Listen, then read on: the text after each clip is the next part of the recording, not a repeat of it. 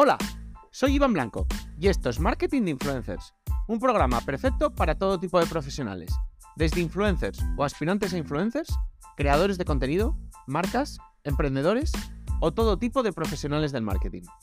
Aquí desterraremos mitos y prejuicios que existen contra este sector.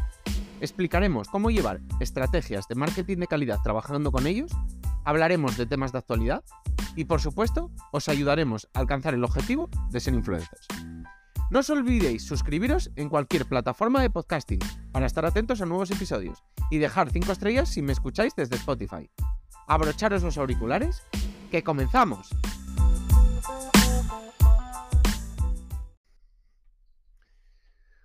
Hoy vamos a hablar de 5 pequeños trucos para mejorar tus colaboraciones. Ya sean bastante diferentes los objetivos, he querido un poco abarcar diferentes trucos que, bueno, pueden servir para, para abarcar diferentes, diferentes objetivos y que pueden encajar tanto para marcas grandes como para marcas más pequeñas. Al final son trucos recurrentes que suelo mencionar cada vez que hablamos de este tema, pero bueno, los quería un poco condensar porque conviene no perderlos de vista, porque al final, de verdad, o sea, son trucos bastante bastante útiles y bastante recomendables. El primero de todo es buscar siempre colaboraciones a largo plazo. Al final, para un influencer siempre va a ser mucho más fácil buscar convencer a sus seguidores de la compra o de la adquisición de un servicio o un producto a través de la repetición de contenidos. Siempre, siempre va a calar más en su audiencia, siempre va a llegar a más audiencia porque puede pasar que un día determinada audiencia no vea ese contenido. Por repetición también puede servir un poco ese retargeting para un poco que recordárselo si al final lo está pensando, si se lo están planteando, si le están dando vueltas. Y además económicamente siempre nos va a salir mejor, porque al final si una publicación, un influencer nos la deja por X dinero, si le cogemos 5 siempre nos va a hacer un descuento. Y al final pues 5 igual nos salen al precio de 4 o de tres y medio incluso. Entonces va a ser siempre interesante para nosotros. Y al influencer también le es interesante porque él al final prefiere publicar pocas cosas para mantener un poco la credibilidad con sus seguidores que pues tener que buscar firmar contratos de colaboración cada día para monetizar su cuenta y pues cada día presentar un nuevo producto o un nuevo tema. Al final para él siempre va a ser más interesante hacerlo así. Luego, por otro lado, hay que tener siempre eh, en mente la credibilidad del influencer. Es decir, tiene que ser un influencer que no haga un número muy alto de publicidad. Es decir, que no suba dos, tres contenidos publicitarios al día, ni mucho menos. Incluso uno al día.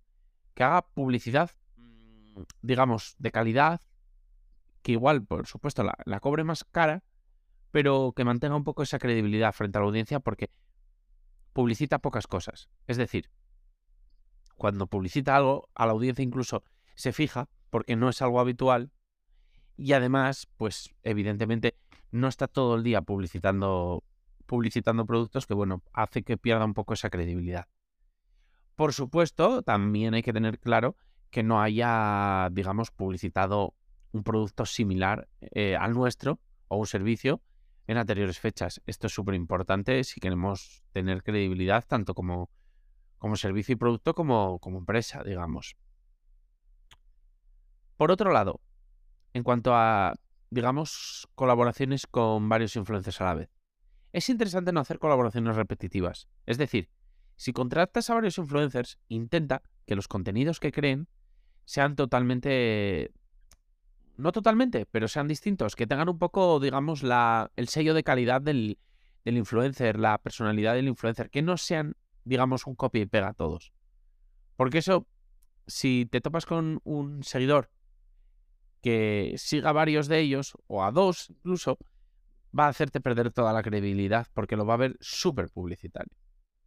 Sin embargo, si son varios y haces, digamos, un, una publicidad un poco adaptada con cada uno de ellos, pues al final el, seguidor puede incluso percibirlo como bueno o como, o como interesante o incluso servir como retargeting. Y también, bueno, es distinto si buscas posicionamiento de marca, es decir, que lo que buscas un poco es salir hasta la sopa, digamos. Que aquí es interesante, por ejemplo, pues igual que de esos varios influencers, pues que, compartan seguidores, ya sea porque son amigos, ya sea porque son de la misma temática, incluso porque son pareja, que mm, buscar igual eh, para aumentar más bien el alcance, no las impresiones, que, que esos, eh, digamos, influencers no tengan seguidores en común.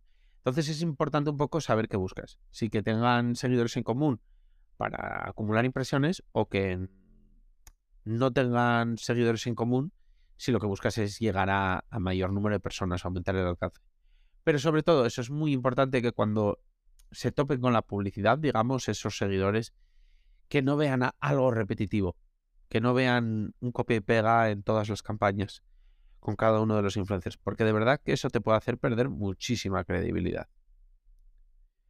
Por otro lado, eh, un buen truco sería intentar no pagar todo en un fijo. Es decir, intentar pagar una parte ya sea por ventas, ya sea por impactos, como extra, digamos, de, un fijo. Evidentemente, siempre, yo evidentemente, si podéis ahorraros el fijo, evidentemente, pues es muchísimo mejor.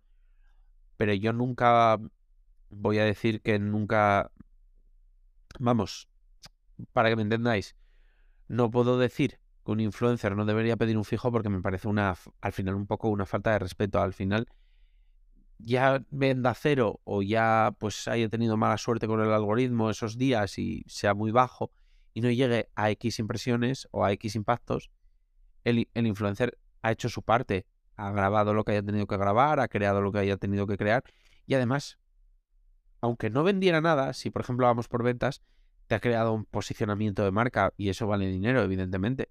Tú puedes ver un, un anuncio de una hamburguesa, no comprarla, pero te va a quedar en la retina, e igual incluso en un futuro, sí fomenta una compra esa parte. Por tanto, siempre, evidentemente, creo que el influencer se merece un fijo. Evidentemente, si eres una marca, te lo puedes ahorrar, pues no te voy a decir yo que no aproveches esa oportunidad. Pero digamos que no es lo moralmente más aceptable. Ahora bien, si tú, por ejemplo, un influencer te promete, pues porque sus números y su engagement más o menos suele llegar a 10.000 visualizaciones, y te pide por esas 10.000 visualizaciones 1.000 euros, una, una opción sería ofrecerle 500 euros de fijo y 120 euros por cada 1.000 views.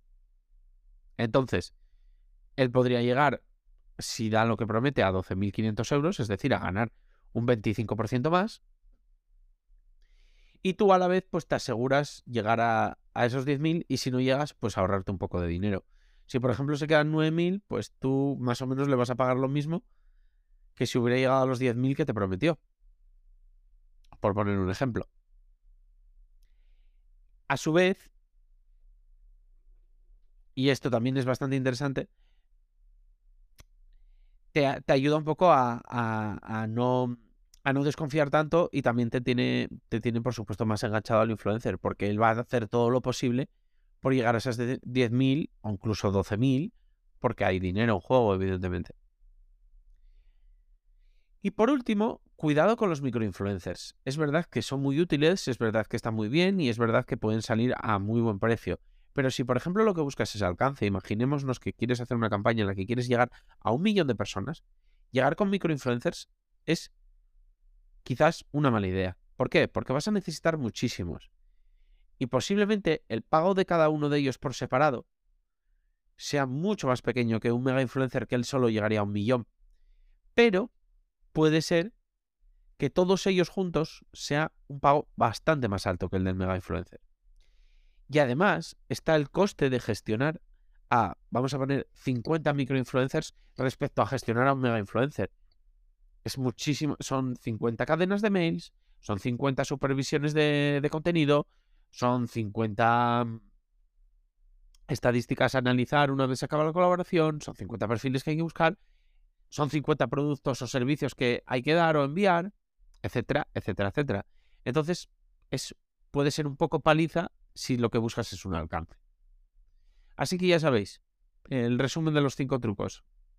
Intentar hacer colaboraciones a largo plazo, es decir, no una acción puntual. Buscar siempre la credibilidad del influencer, ver que no hace demasiada publicidad. y por supuesto que no hace publicidad reciente con un artículo similar al tuyo con tu competencia, no, no hacer colaboraciones repetitivas, es decir, buscar un poco la originalidad con cada una de las colaboraciones y dependiendo de si buscas alcance o impresiones, pues que compartan o no compartan seguidores, intentar pagar una parte de la colaboración por objetivos y tener cuidado con los microinfluencers dependiendo del objetivo que tengas dentro de la colaboración. Ya que si buscas alcance puede ser que te salgan más caros tanto en tiempo, que vas a tener que dedicarles mucho más, como en dinero.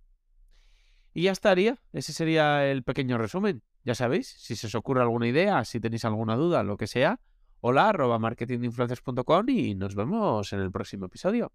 Adiós.